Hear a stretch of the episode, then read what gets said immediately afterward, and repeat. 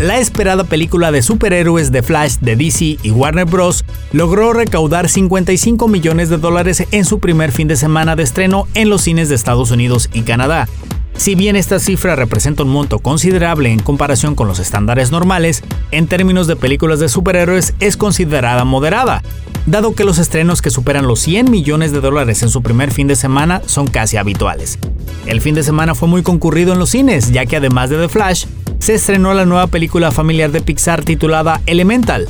Sin embargo, la gran ganadora resultó ser la aclamada cinta de Wes Anderson Asteroid City, que recaudó 720 mil dólares en tan solo seis salas.